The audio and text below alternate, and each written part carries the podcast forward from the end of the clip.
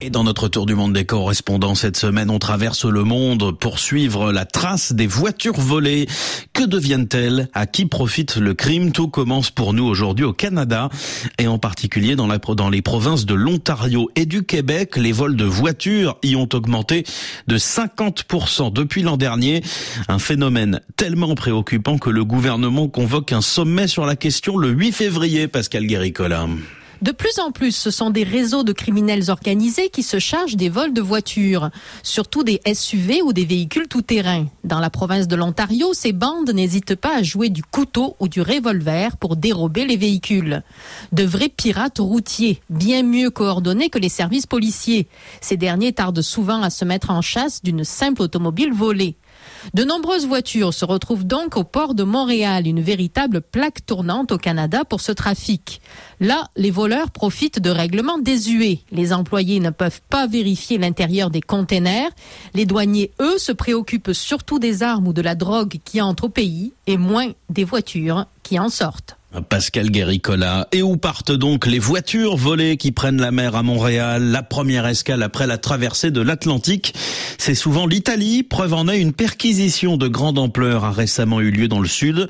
Des centaines de voitures canadiennes saisies lors d'une vaste opération de police à Gioia Tauro, l'un des plus gros ports de commerce de la Méditerranée et un berceau de la mafia Blandine Hugonnet. Vue du ciel sur le port de Gioia Tauro, des quais entiers remplis de rangées de voitures volées. C'est le butin récolté après deux années d'enquête internationale. Transportés sur près de 20 cargos partis de Toronto, Montréal et Vancouver, des centaines de conteneurs ont été inspectés à partir de septembre dernier.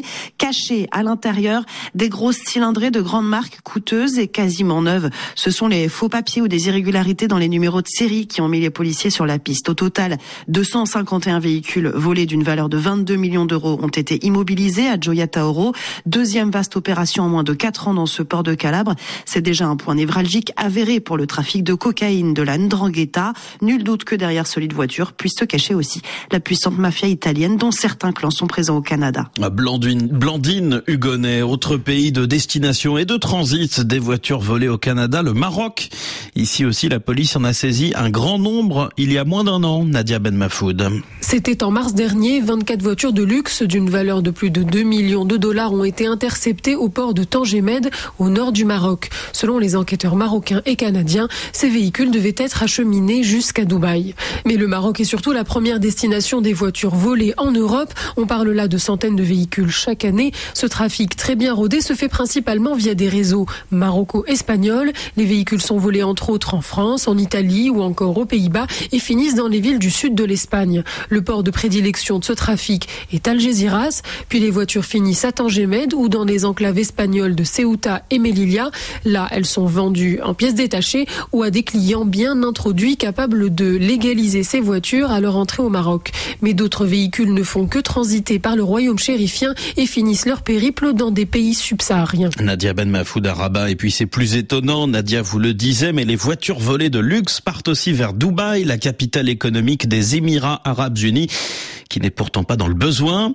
Elle est pourtant citée dans les affaires. Nicolas Kérodrin, comment peut-on l'expliquer? Alors d'abord parce que Dubaï est considéré comme le paradis de la voiture avec l'une des densités les plus importantes au monde. Le marché des voitures d'occasion est d'ailleurs en constante expansion aux Émirats arabes unis. En 2022, il était estimé à environ 20 milliards de dollars. Il devrait dépasser la barre des 30 milliards d'ici 2027.